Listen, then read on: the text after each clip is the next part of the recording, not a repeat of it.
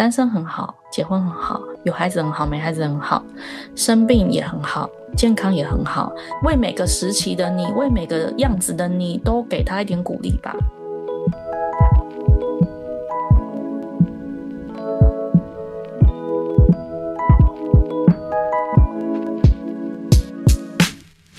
欢迎收听《Girl Power Talks》女力新生，这是一个集结女力和支持女力梦想的访谈频道。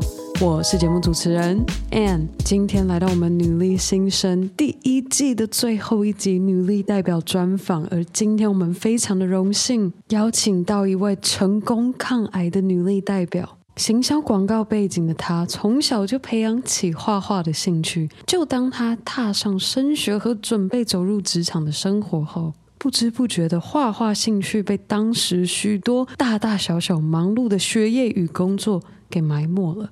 直到二十九岁那年，接触到基督教且受洗后，他看待自我与世界更有了信念。而也在那时，他重新找回了自己从小画画的兴趣。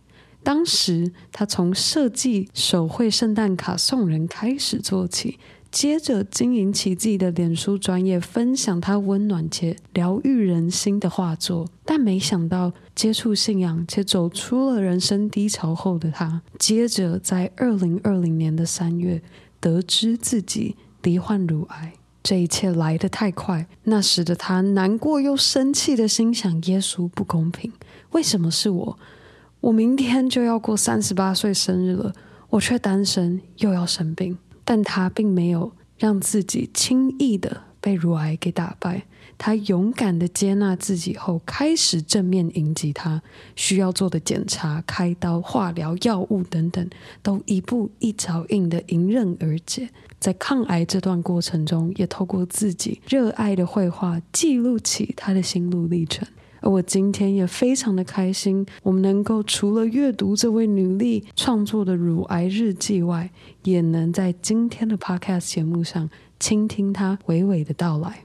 好了，那我这里就废话不多说，我们赶快一起来听听下睫毛的抗癌日记作者和插画家 Ray 的女力故事吧。我觉得就是在每个状态之下，你都会觉得这个是你自己的选择。你也可以很好，先拿掉你自己对自己的有色眼镜。有时候对自己最严苛的人，其实是我们自己。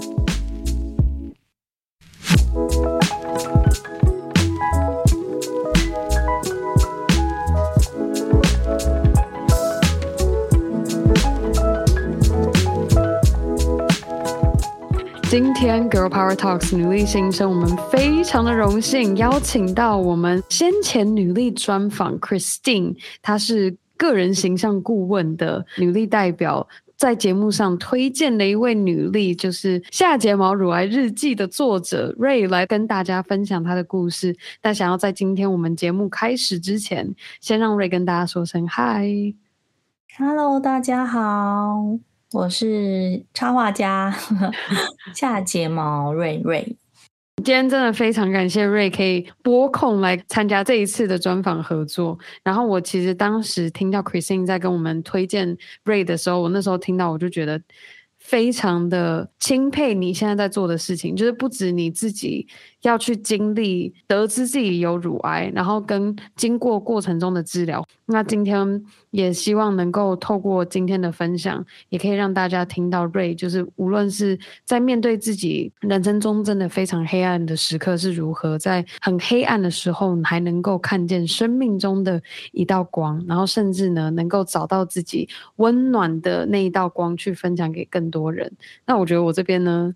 我自己也有点讲的太多了，我们先把这个时间轴拉回到更早更早，就是现在作为插画家，而且出了下睫毛乳癌日记绘本这样子的作品的 Ray，你在学时就是学美术的吗？然后你以前就是很喜欢画画的吗？就是是什么样的过程会让你今天决定会想要做一个这样子的插画作品？嗯，先讲以前好了。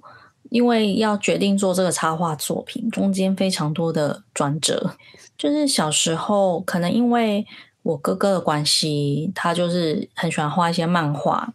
因为我们小时候都一起看什么七龙珠啊 等等的，然后他跟着画，我就跟着他画。然后，所以其实我有印象以来，我就是一直都跟着我哥哥在画画这样。然后我其实不是美术科班出身的，画画就是一个兴趣。那你当时大学的时候，你是主修什么专业？嗯，应该说我是读五专，然后五专是国贸科，嗯、然后专四的时候就是考插大广告系这样子。嗯，所以也是行销人出身，对，就是行销广告人出身，可是也不是广告设计，就是广告策略、嗯、广告企划，嗯，就也不是美术相关。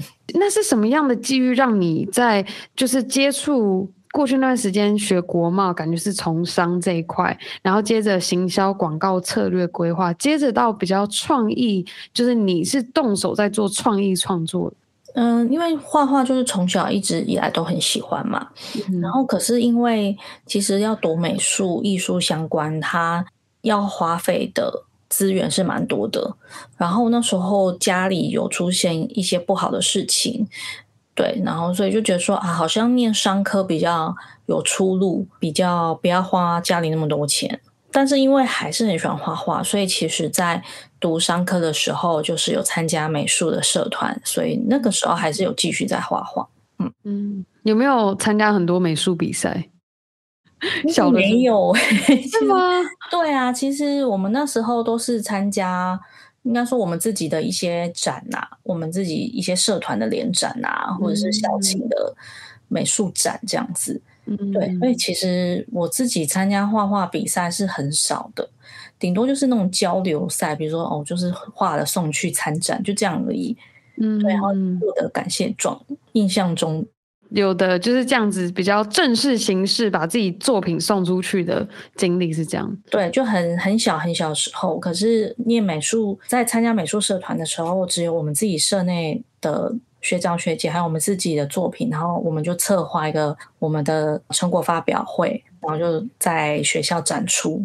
你在那个时间点，就是你已经插大进入广告了，然后可是当时那个时候，你已经知道说，哎，好像我现在在学广告这一块，可是你同时也喜欢画画，就是你当时准备出社会的时候，你有想到说，哎，我以后可能做广告设计，就是插画设计相同这一块的吗？你当时已经有看到这样子的未来吗？就有看到这样子的目标吗？然后你，那你那时候看到的目标，跟你为自己毕业后的那个想要努力的目标又是什么？我那时候看到的目标就是，就是进广告业，然后做出很好的广告作品，就其实跟画画没有关系。嗯，对，就是觉得哇，那些比如说嗯，坎城广告奖啊，或者是 Four A 广告奖啊，有很多很有创意的一些广告作品，然后我会期待成为很厉害的广告人。嗯，对，比如说像全联先生啊，或 者什么什么的。对，就有很多很棒的广告，所以其实跟绘画没有任何的关系。但是我其实出社会那时候也是茫然，因为我其实有到广告公司工作很短的时间，可是我很茫然。怎么说？什么原因让你很茫然？我觉得好像可能我是抗压性太低。对，我觉得压力有一点大，然后我实际做的事情就是要。照顾好每个小细节，然后跟这个广告案所有相关的人都要去 care 到，嗯，对。然后实际可能比如说创意发想的东西等等的，我觉得的确是刚进公司是比较不会接触到。我觉得我那时候算是大学新鲜人，刚出社会，然后真的其实突然发现自己不知道自己要什么了，有一个很大落差。嗯，了解。那当时是怎么样的过程中的摸索，可以让你找到现在作为插画家这样子的角色？其实我那时候大学毕业，一直以来大概就是有十年的黑暗期，我是几乎没有在画画的，就是有也是发生很不好、很不好的事情啊，就非常糟的事情。然后我那时候是觉得我的人生要毁灭，就是几乎到我要放弃人生的一个程度。然后是大概到二十九、三十岁的那个时候，就是我我接触了基督教信仰，然后我到了教会，然后我也我也受洗。我在二零一一年的时候受洗，然后受洗后才慢慢开始，就是又重新画画。我有点忘记又重新画画的那个契机到底是什么了。有可能是比如说我在写笔记啊，比如说牧师讲的一些话，在写笔记的时候可能配了一些插画等等之类的吧。然后那时候就是有姐妹跟我讲说，哎，你可以把这些你画的图用一个粉丝专业放你的作品啊。然后那时候就是觉得，哎。好像也不错啊，就把它当相簿用。对啊，然后所以我那时候开始就建了一个粉丝团，然后把我画画的东西放上去。可是也没有想说要当插画家，但当插画家这件事其实真的是这两三年才觉得，原来我应该要走这个路。这也是一个故事。刚刚 Ray 有分享到说，就是二十八岁左右接触到基督教，嗯。是什么样的转变让你会重新再拿起画笔来画画？然后这个时候的画画跟你以前的画画又有什么样的不同？真的重新拿起画笔的那个细节我已经忘记了。应该可以肯定的是，我那时候开始觉得我不是就是活着等死而已。嗯，因为我在受洗之前那十年，甚至是那十几年吧。一直觉得就是我就是烂命一条，我生下来就是只有有一天就会死啊，然后我死了也不会有人很关心我，真的。所以我那时候其实，当你已经对了你的人生绝望的时候，你怎么会去想要培养你自己的专长或者是兴趣？不会啊。那我觉得，嗯，真的是认识这个信仰以后，我觉得它是帮助我慢慢的恢复，就是我对我自己生命的重视吧，然后找回对生命的热情。所以也因此这样拿起画笔会有一个很大原因是这个，对，嗯，就觉得哎，那我为什么不继续画画呢？我其实还是可以画画。然后画了画以后，也是就像刚刚要讲，有姐妹会鼓励我说，你可以把它放上去啊，我觉得你画的很鼓励人啊，然后你画的很温暖啊，然后就觉得说，哎，我好像可以继续做这件事情。你都是画什么样主题，然后是什么样类型的？一些小插画，就是小东西这样子。嗯、以前是觉得画画就是兴趣，就是画好玩的。嗯，但是后来在拿起画笔的时候，我就会觉得，如果我今天画这个，我是可以去鼓励人，可以去安慰人的，那我就会继续画下去。然后一直到这两年，我就觉得，除了就是鼓励人和安慰人这件事不会变之外，我觉得画画对我来说也是。跟自我的对话，还有就是我跟上帝之间的一个聊天的管道，对，所以就嗯蛮多阶段在改变。我刚刚现在这样听，就是感觉因为出社会后的茫然，跟可能有一些不好的事情发生，让 Ray 走在人生的黑暗时期，接着重新接触到信仰之后，重新拿起画笔，然后也看到自己找到对自己人生的热情。但是没想到的是，在二零二零年的三月二十五号那一天，嗯，又再次碰墙，是这样形容吗？你会怎么形容那一天？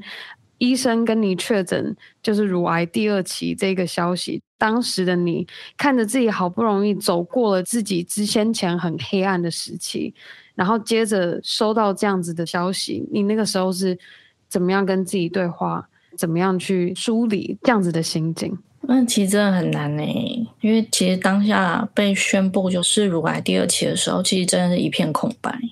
然后你会一开始一直胡思乱想，就想说，那我假发我要买长发还是短发？就是你已经把自己抽离了，你不想去面对这件事情，所以你会想一些无关紧要的事情。然后你想完这些无关紧要的事，你就会开始想说，那我要怎么跟我妈妈讲？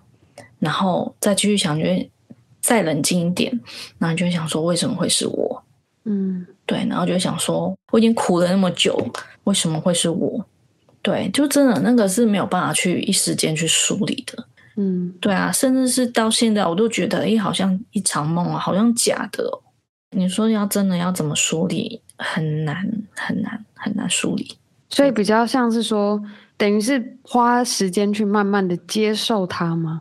你会怎么形容这个过程？就是从收到这样子的消息，到今天现在作为插画家，出了《下睫毛乳癌日记》这样子分享抗癌过程的这样子的故事分享，你会怎么形容这个过程？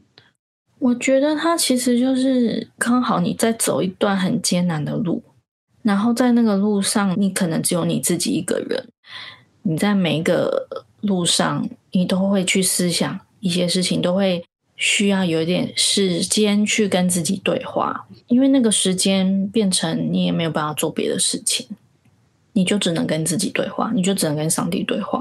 那你过去生命遇到的很多的问题，可能你当下是把它埋葬，或者是想要遗忘它，在抗癌的那段时间，它会跑出来，你就是要面对面的去跟他对话，这样子，然后慢慢的去问你自己到底怎么了。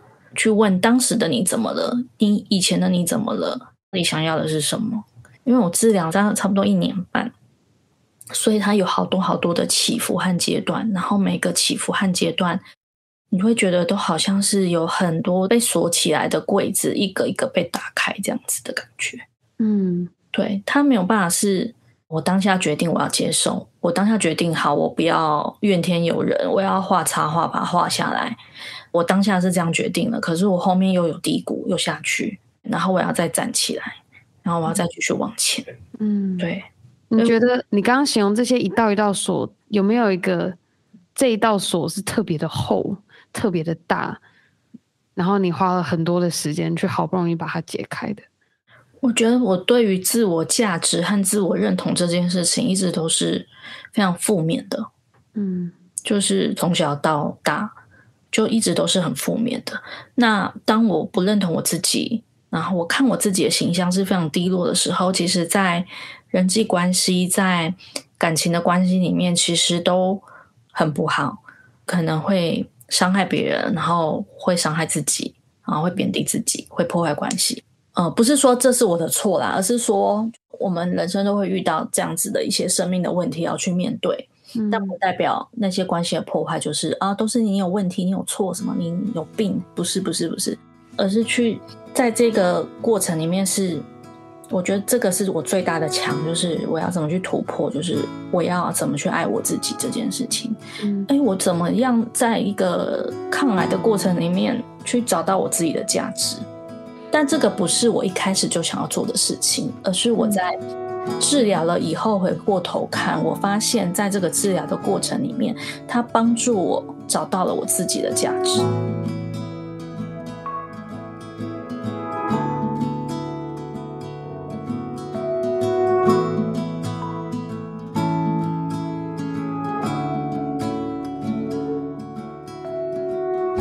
什么样的事情它帮助你？是你在勇敢的面对要吃下那颗药，就是知道吃了这个药的副作用的，面对了这样子的恐惧，还是说什么样其他你在进行治疗这段过程中的日常，还是什么样的事情让你慢慢开始累积？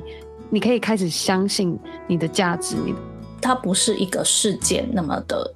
明确就啊，我吃了这颗药，怎么不是不是不是？它是一个过程里面的一个体会，也有一些小小的事件，但是它是全部累积起来而达到就是现在的这样子一个结果。嗯，对，我举一些例子，就比如说我那时候刚确诊大概一个礼拜吧，反正就还是会很低落嘛。嗯，然后我们那时候我特别讲一下，就是。我跟 Christine 就是我们都有读一个学院，叫生命培训学院。嗯，然后它不是神学院，它其实就是在帮助我们的生命有一个恢复、修复，然后找到自我，然后还有跟上帝对话的这样子的一个课程。嗯，刚好我那时候确诊一个礼拜之后，我们要一起去阳明山践行，然后边践行的时候会一起去祷告，就是边走路边祷告这样子。嗯然后我就祷告的时候，我就问神说：“我就问上帝啊，就是说为什么是我啊？你为什么要让我走这条路？”对，他就跟我说：“就是这条路你不是一个人走，我陪着你一起走。”我就说：“那为什么是我？为什么要是我？让我走这个路，我是为了什么要走这个？”我就觉得很奇怪，白我为什么要白白走这一趟？然后他就说：“是为了荣耀。”他就是给我两个字“荣耀”，然后我真的是有一种也是被雷劈到的感觉，然后想说，就是大家都觉得生病很羞耻，生病是不好的事情，嗯、然后甚至我妈妈也会说，就是哦，你生病不要跟人家讲，我觉得很丢脸。然后我就觉得啊，生病是有什么好丢脸的？我是有去 做坏事吗？就是很多人都会觉得我生病，我不敢跟别人讲我生病，我怕别人会用异样的眼光看我，或是人家会不会觉得是因为我做错了什么，所以我才得到报应？但都不是。神跟我说这是荣耀，就是在这个生病的过程里面，要见证我这个生命是荣耀的，因为我这个生命是从神而来的，我这个生命是神他重价买赎回来的。就我们在说，我们每个人都是被神给疼爱和拣选的。可是因为我之前之前的自我价值的低落，我不觉得我很宝贵。可是如果在一个很爱你的人的眼里看到你不觉得你自己宝贵的时候，其实对这个很爱你的人来说是非常伤心的。所以其实上帝在看我的心情和眼光是这样，就说我这么爱你，你这么宝贵，为什么你觉得你自己不重要？但是他却很厉害的是，他并不是那种哦，你不要生病的话，我就不要让你生病。不是，他是反而说，这世界都一定会有生病，这世界会有意外，这世界会有苦难。可是神仍然可以在你的意外、你的苦难、你的疾病当中，去让你看见你自己有多宝贵。嗯，所以那个时候祷告完。我就有好一点，就是好好，那就是荣耀。那你说你要陪我，你就继续陪我，这样子，你到底要让我看见什么？嗯、然后有一次是我妈在帮我煮饭，然后煮煮虾嘛，补充蛋白质。可是我打的药就是会让我的神经末梢会麻麻的，就很像被电、嗯、被电这样子。然后如果碰到那种尖尖的啊，我就会觉得很不舒服，就觉得一直被。刺还是什么的，所以那个虾壳我就不想剥，嗯，然后我也没有讲，我妈就说，你为什么不吃虾？然后说因为我那个手会痛，嗯，然后他就说那我帮你剥就好啦，然后就说可是我会不好意思，然后我妈就说我是你妈，你有什么好不好意思的？然后就帮我剥下，嗯，然后那时候我就觉得说，其实我们不是要。多完美，我们不是要一百分，我们才值得被爱，而是我们本来就是被爱的，我们生下来就是被爱的，嗯、我们不是要去追求人家来爱我们。嗯，就今天我很无能为力，就是躺在床上，就是化疗的副作用让我没有办法做任何事情的时候，还是有人在爱你啊。他没有因为就是你今天哦，你今天躺在床上什么都不做，你很烂，你就我就不要爱你。不是不是不是，就是今天我们被爱，不是因为我们做了什么而被爱，是今天我们一无所有，我们是，我们还是被爱，因为我们本来就是被爱的。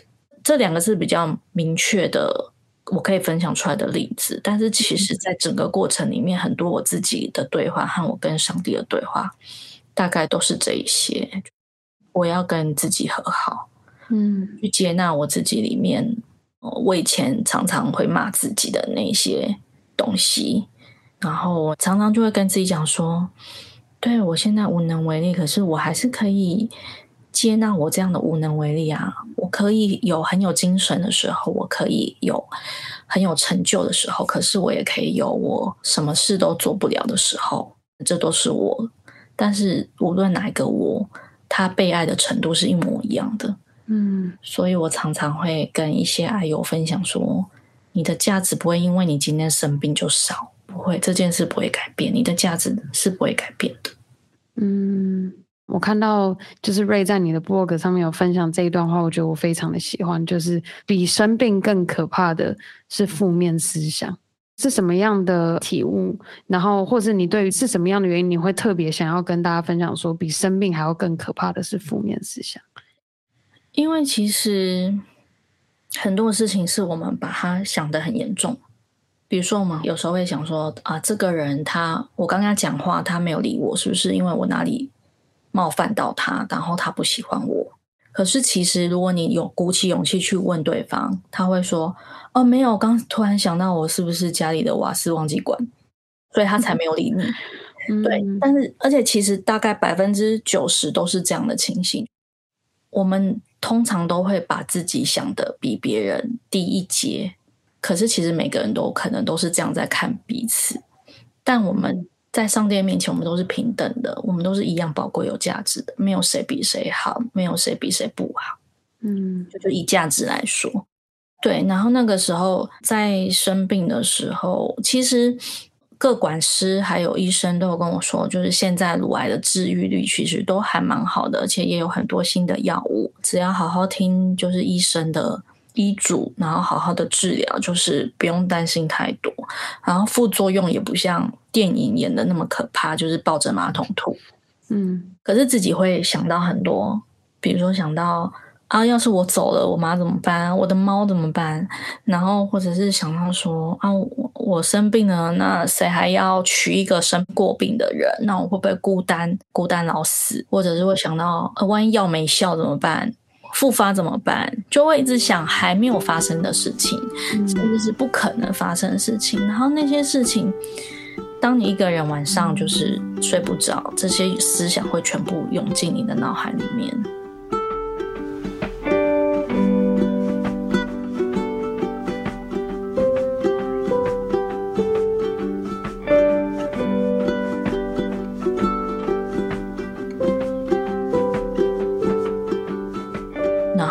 就会一直哭吧，你就是会被恐惧和忧虑占据你的心。嗯，可是其实搞不好你的癌细胞已经没有了，因为药物很有效，你却还一直觉得你会死，你还是会觉得你的人生没有希望。我就是有几天的晚上，就是被这些思想就是绑架的很严重。嗯，然后我就发现说，我为什么要去看那些就是还没有发生的事情，甚至不可能发生的事情，而我不去。好好的过现在的日子就好，好好的治疗，好好的照顾自己，好好的睡觉，这样就好。我觉得我那时候有一些时间是被这些负面思想打败的，但是疾病反而没有，疾病就很好的在治疗，这样。嗯，写下这一个。其实这样听听，我觉得也想，也许我们如果现在正在收听的听众，他可能无论是面对新的一年、新的开始，他可能也许也有不同的面对自己的恐惧，或是他很焦虑的事情。有没有 Ray 在那段时间，你会给自己，无论是你会做什么样的日常的习惯，还是你会做什么样让自己帮助自己舒压的事情？有吗？可以分享给我们现在正在收听的听众。嗯，我觉得如果你现在可能你在面临一个挑战，或是你遇到不好的事情，我觉得一定会恐惧，一定会害怕。那我觉得你要先接纳和承认你自己真的很恐惧、很害怕。我觉得这个不用隐藏，这个也没有什么好羞耻的。我那时候也是把它隐藏起来，就是结果报告还没有出来。之前我就想说啊，神一定会医治我，一定没问题的啦。我们有信耶稣诶，怎么会有事？可是其实就是神的作为比我们想象的更大。他给我一个鼓励，就是孩子，你如果感到害怕和恐惧，你如果感到你对我没有信心，你还是可以到我的面前来祷告。嗯，所以我觉得，首先第一步是你先面对和承认你自己其实是很害怕、没有信心的，这件事情是没有问题的。嗯。然后你也要相信，很多的路有时候有人可以陪在你的身边，可是其实大部分的时间你一定会只有一个人，但是会有一位很爱你的神会陪着你。嗯，我在最孤独、最无助的时候，我就是只能祷告，转换心情的方式就是祷告、听诗歌、画画、散步，或者是去海边，或者就是去睡觉。嗯，就是转移你的脑袋，一直去想着那一些负面的事情。对，然后其实我觉得祷告、听诗歌当然是我们信仰的方式，对，嗯、但是它会有一个很大的力量，是你会发现那种很压抑或者是很黑暗的感觉，嗯、会因为你的祷告或者是因为你的诗歌，它会变得开始明亮起来。然后在画画的里面，因为画画你就是可能你要一直着色啊，或是干嘛的。在那样的一个时间里面，你可以更多的去问你自己的心到底怎么了，嗯，可以一直不停的，我觉得你像思想的反刍吧，因为我本身是一个思维型的人，我就一直去想说，我到底为什么会这样？那我想要的是什么？我可以怎么样？然后散步的话是，我觉得散步跟画画有点类似，它都是有个重复性的动作，在那个重复性的动作当下，你可以一直去关心你自己。然后没有别人，你不需要去回答别人的问题。这个也是我生病以后开始养成的一个习惯。我还没有开始化疗，就是我从看完报告到化疗这中间有一些空档嘛，因为要等治安排治疗什么什么的。嗯、然后那时候就是鼓励自己每天散步一万步，一万步哎、欸。那时候也是因为因为一个那个明星写的书，嗯、然后他就是也有讲说走路的好处。嗯，然后我就刚好那时候看了那本书，所以我就跟着一起日行一万步。嗯，对，其实还蛮好，我觉得可以让你的心情沉淀下来。如果你现在的心情是很不安、很焦躁的话，我觉得散步是不错的。嗯，有点类似一个动态冥想的概念。对对对对对，像我们去阳明山边践行边祷告，也是类似的概念。所以找到一个，如果就是因为我觉得现在很多身心灵健康都在倡导着冥想，然后我其实自己刚开始尝试冥想的时候，我就会觉得。就会很坐不住，我觉得我你刚刚说你是个思想型的，我完全能够理解。我就是我只要一坐下来，或是我只要耳朵没有戴耳机听音乐，脑袋里面的声音就是超级无敌交杂，各种声音或是想法一直一直来，一直来，一直来。然后我尝试坐着就是安静冥想，真的非常的困难。真的对我自己而言最有效的就是做瑜伽，然后就是很专注于把我的一吸跟一吐都跟我身体的那个流动搭上线，然后就可以就是好好的让自己的脑袋清空休息。然后就像你刚刚说的，不会被自己的思想给绑架。嗯，对，坐不住就去走一走了。对啊，走一走很好。嗯，对啊，嗯。经历过这一段，然后现在也完成了乳癌疗程这一块的现在的 Ray，你是怎么看“懂得爱自己”这一句话？你觉得能够定义他的行动或者是思维是什么？嗯、呃，思维的话，我觉得就是去接纳你自己的每一个面相，接纳你自己的不完美。我那时候就是剃光头嘛，就得毛就是全部都没，就是掉光光这样子，然后又肿又胖，因为有治疗的关系。就其实也蛮漂亮的啊，我觉得爱自己就是你真的是接纳你自己，你可以有喜怒哀乐，你可以有各种情绪，你可以很有个性。我觉得我以前很不认识自己，我也很不接纳自己。我以前是一个，我觉得啊，我一定要融入人群，然后我想要大家都来觉得我很棒，然后我就会觉得哦，我很有价值。嗯，可是我觉得我生病了这一年，我会觉得说我也不需要大家觉得我很棒。我也不需要就是融入人群，因为我后来发现，真正的我是没有那么想要融入人群的。嗯，可是以前会有个迷思，就是哦，好像那种融入人群的人，然后交友广阔的人，人人见人爱的人是比较好的。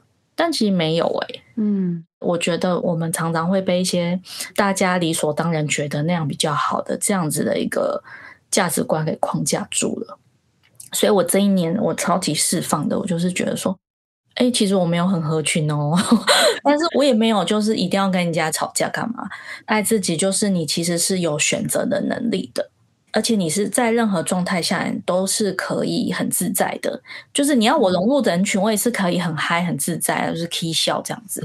可是我也可以哦，你们今天要去唱歌聚餐哦，可是我今天想自己一个人，那我就会自己一个人。我的各种状态我都觉得很 OK，嗯，就是很舒服的，就是我现在觉得这样很好，我就很喜欢这样子的自己，这样，嗯，这也反映在感情关系上面啦。嗯，以前会觉得单身不好啊，一定要有个伴啊。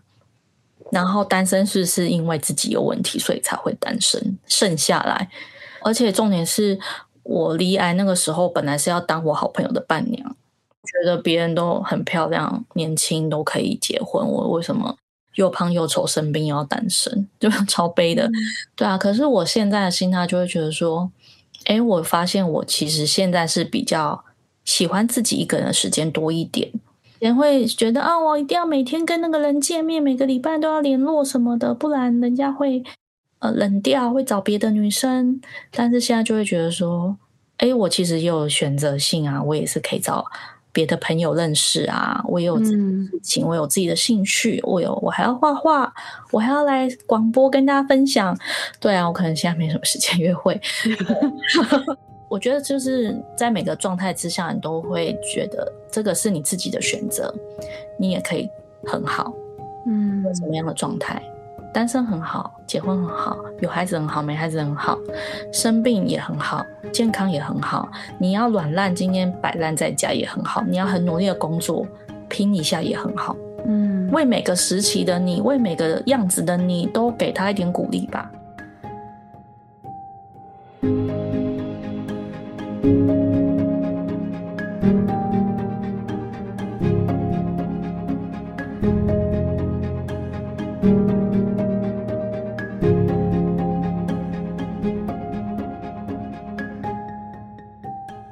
哦，我现在有点胖，哦，也很好，对，哦，瘦下来了，哦，好棒，对啊，OK，对，像我最近近期有点吃比较多，天冷，我就一直跟我老公说，嗯，冬天来了，对，我们需要给自己多一点热量。对啊，而且你要跟 身体跟身体讲说，我知道你现在很饿，那你多吃一点，然后那我们夏天再瘦回来。对，我觉得也是善待自己的身体，因为我觉得以前我们其实身体会听得懂你对他说什么。哎，如果你跟他讲，我觉得你很讨厌，其实你跟他讲久了，他是真的会生病的耶。所以我现在都会跟着我的 身体呀、啊，那那就说，哎，你很棒哎，你真的你撑过来了。对啊，我都会就是洗澡的时候都会拍拍我的胸部，说，哎，你真的很棒，你撑过来了。对，然后拍拍肚子说，嗯，有点肉没关系，我们。再运动一下就好喽。嗯，对，就是我爱自己每个地方吧。就是啊，头发现在好卷啊，没关系啊，很可爱啊。这，对。我觉得我们聊到这，顺便应该要跟大家分享一下，是什么原因你会想要取叫做下睫毛？就是因为我其实下睫毛还蛮长的，但我的上睫毛没有很长。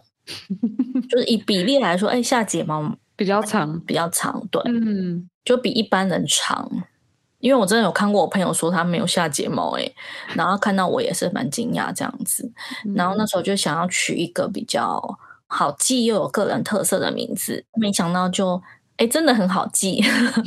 嗯，我很喜欢瑞刚刚分享的，除了就是真的爱自己，也要爱自己的身体，然后爱自己身体之外，时时刻刻也都要记得说，从起床开始都是有自己的选择权。就我觉得我自己前阵子。真的有一点不开心，是因为我都觉得说，哎，可能就是我跟老公觉得说，哎，我们就是要一起几点起床啊，然后一起要干嘛什么的，我都会想说啊，好，他都是那一个可以带着我可以有好一点，就养成早起习惯的人，所以我就会尽量的，就是他建议什么样的时间流程的安排，我就会跟着他走。但我发现硬盯两三个月下来，我后面整个就是大崩溃，就他又跟我说，哎。我明天早上五点半要起床，你现在已经十点了，你要赶快睡觉。然后我就会觉得我的事情都还没做完，我要什么？你刚刚在形容说没有选择权的时候，我才意识到说为什么那段时间我会这么的不开心。就我也不是说我跟我先生的关系还是感情不好，只是很单纯的是，我觉得我应该要跟着我有早起的老公这样子的习惯，去想办法改变。我是个跟他相对来讲是比较夜猫子的人。那时候就是感觉我每天都在跟着时钟跑，我觉得我白天的事情，接下来回家我要来做节目的事情，可是节目的事情还没做完，我就在担心说：天哪，好，我等一下就是九点就要开始赶快准备好，把东西收一收，要准备十点要能够睡觉，不然我隔天五点半起来没办法好好起来运动。然后有时候可能五点半起来，我是很痛苦的爬起来，然后在运动的时候可能又就会被念说什么。哎，你这个福利挺身怎么这样偷懒或是什么，然后就会很崩溃。我就觉得一直在就是一个觉得不是自己自主的选择，就觉得说，嗯，我今天决定想要五点半起来，是我自发性的想要去做这件事情。可是如果没有意识下去逼着自己做，你最终就是会碰墙。不知道就是瑞刚想要分享是不是也是这样子的心境？对啊，差不多有点类似。可以接纳自己任何状态。今天就是很累，想睡觉，那你就是也可以去睡觉。但是我也相信有些人他在一个没有办法选择的状态之下，那他要怎么办？那就是接纳自己。嗯，对啊。你说我离癌，我化疗副作用不舒服，那时候是没有选择的能力，没有错。是但是我可以选择去接纳我自己。嗯，就是哦，我现在就是无能为力啊，那又怎样？我就是躺在床上，我没有办法下床，那又怎样？嗯，我没有办法跟朋友出去玩，那又怎样？嗯，没有关系。你要休息没有关系，你要哭没有关系。对啊，那都没有关系，那就是你。嗯，就是接纳自己之后，不要后面再加一句批判自己的话。对对，不要定罪自己，不要批判自己。我现在太太批判自己了，对自己讲很重的话。对。嗯，有没有什么样的练习可以开始让自己别再批判自己？如果你今天看别人都觉得很好的话，你试着你用别人的角度看你自己吧。嗯，对啊，就是我最近的体悟就是，哎，我看那个人很好，那他看我会怎么样？哎，其实他看我应该也蛮好的。哦，那其实我蛮好的。嗯，但我最近是用这样一个换位思考嘛，对，用换成别人的未来思考我自己。嗯，对，因为如果每个人看别人可能都比自己好的话，那我用别人的眼光看我自己，我就比较好了耶。嗯，我就没有自己想的那么差啦。嗯哼，那因为有时候我们真的看自己比较低，但是我在跟某些朋友讲话的时候，我发现他们给我的回馈都是超乎我的想象的好诶。嗯，对啊，所以我觉得先拿掉你自己对自己的有色眼镜。有时候对自己最严苛的人，其实是我们自己。嗯，对，不是别人。然后，如果你真的有遇到对你很严苛的人，你也有能力，就是选择不用接受他对你的批评啊。嗯，他对你的批评是他的事情，可是你不用接受。你觉得碰到这样子的事情是应该要去回应对方吗？还是所谓的接受是让他左进右出？你会怎么建议？左进右出吧。嗯，对啊，因为他又不是那么了解你，他不是真的了解你啊。嗯哼，反正你知道你自己是什么样的人。因为我觉得最可惜的是，有时候我们的美好会因为别人的不理解，然后让我们觉得我们是不是要改变我们的美好？我觉得那个是一件很可惜的事情。嗯，非常非常认同。我们讲非常多内心最深、最赤裸的那些不安全感跟心境。就其实刚刚前面 Ray 分享到有一段，我整个眼眶整个泛红，然后一直在跟着。你哭出来，真的 哭吧啦，哭吧，直接爆哭出来了。对，现在 Ray，你觉得回想自己在确诊乳癌之前，跟现在陪伴着癌友们的 Ray，就是出了这样子一个下睫毛乳癌日记的绘本，觉得之前的自己跟现在的自己有什么不同？如果是之前的自己，应该是生病前的自己跟生病后的我嘛。嗯，或是现在的我这样子，嗯，我觉得生病前的我其实还是很追求别人的认同，嗯，很追求被看见，很没有自信，孤单这样。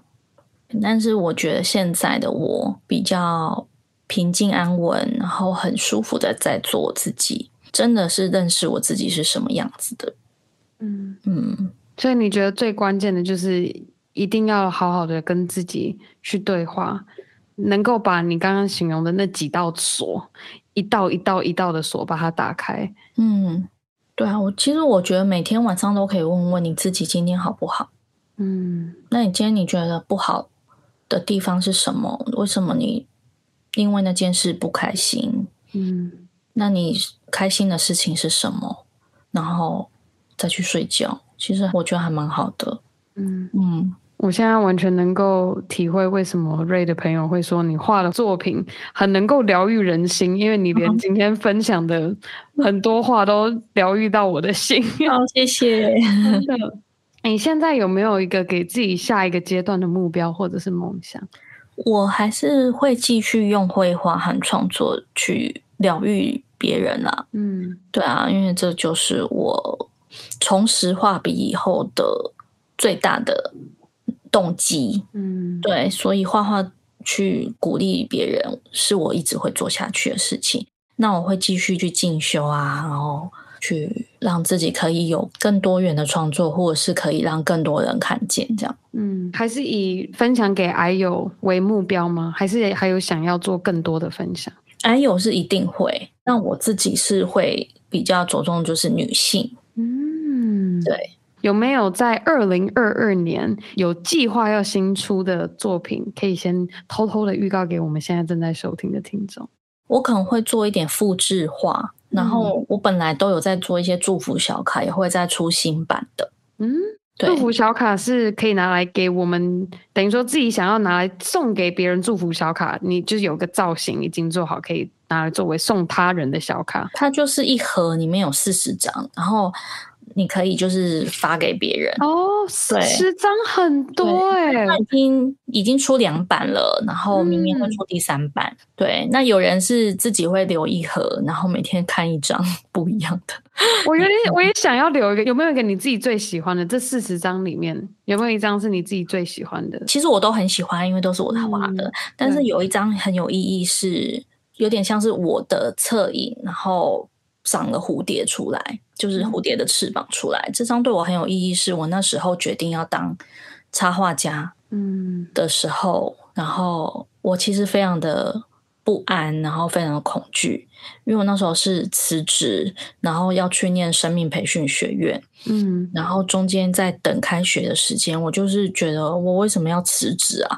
就是少了收入嘛。嗯，然后因为那时候就是一直觉得好像要继续好好的比较专心在画画这件事情上面，嗯，可是就跑去搜寻一些网络上的插画家，然后觉得哦，他们好厉害哦，就是无论是画工也好啊，技巧啊，嗯，然后或者是他们的粉丝数什么的知名度什么都很高，嗯，然后我就想说，我到底凭什么？嗯，就凭什么去就是分一杯羹，或者是成为一个插画家？然后有一天也是我们在一个聚会里面，就教会的聚会里面，嗯、然后在唱诗歌的时候，反正也是在祷告，其实就是感觉到上帝就跟我说，就是哦，你是我的宝贝女儿，然后我非常非常的喜悦你，我很喜爱你，我很喜爱你的一切，然后我要让你破茧而出，看到那个蝴蝶翅膀的画面。所以我就把它画下来，这样子，然后它就成为了我的一个祝福，让我就可能有时候对自己没有自信的时候，或者是有很累，然后可能突然失去目标的时候，我就会想到那个画，嗯，就可以继续画下去。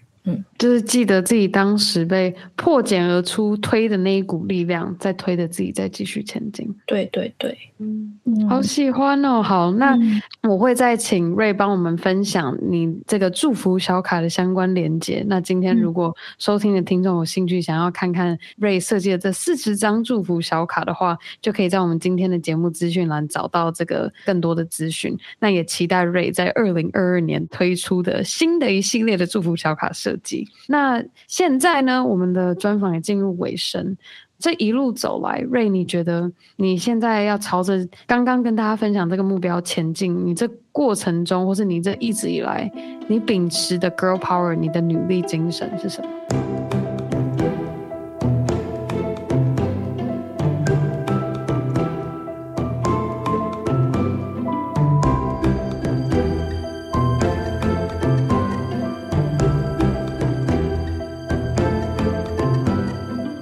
要忘记起初的爱，莫忘初衷。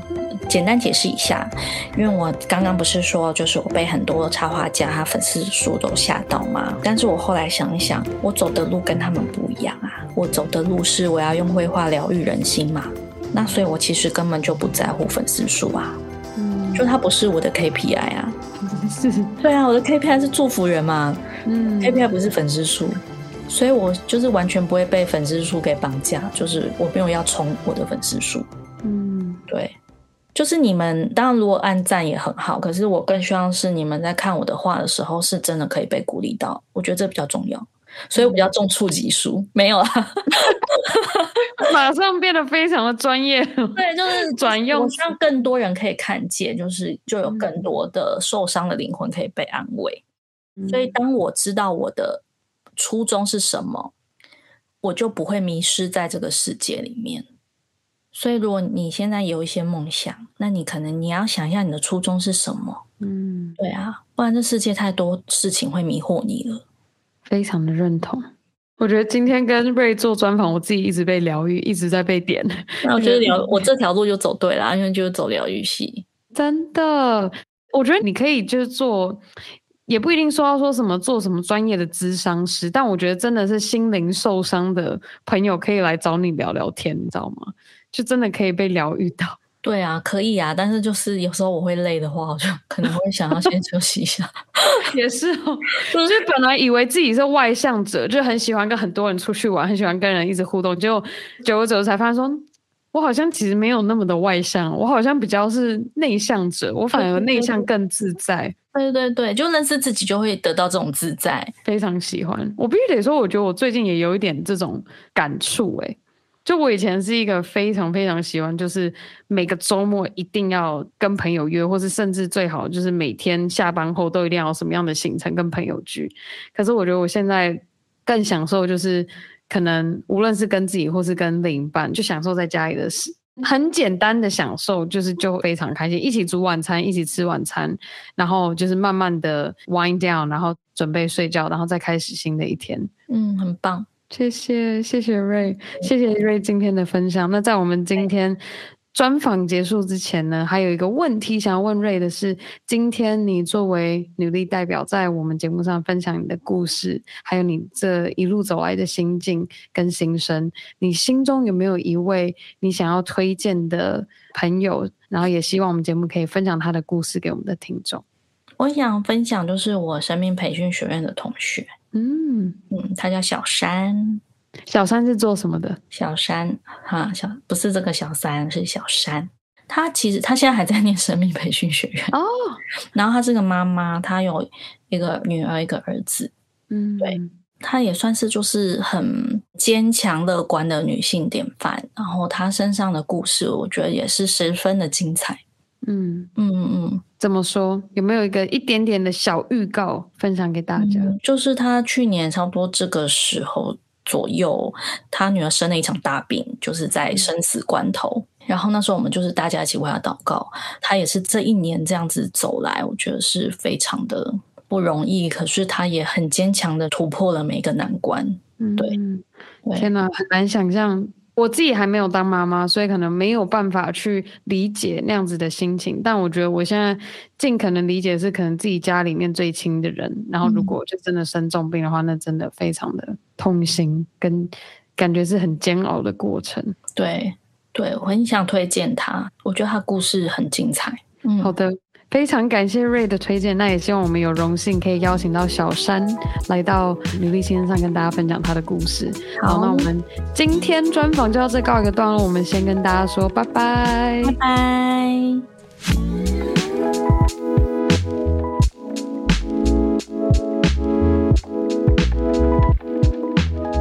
好了，以上就是我和女力 Ray 的专访内容。希望正在收听的你，无论是现在或是未来，陷入了自己非常黑暗的时刻时，可以记得 Ray 今天在节目和大家分享的女力精神。当你陷入一个没有办法选择的情况下，我们能做的第一步，就是先从接纳现在的自己开始做起。好了，那如果你喜欢女力新生分享来自不同行业背景的女力故事，可以赶快在你任何收听 podcast 的地方订阅我们的节目，又或是一直以来都不断默默的支持女力新生的你，我非常的欢迎你可以在 Apple Podcast 上帮我们打星和留言，又或是直接在 IG 动态上标注 Girl Power Talks 的账号，让我们可以认识你。而更好的还可以和你的好姐妹们一起分享女力精神。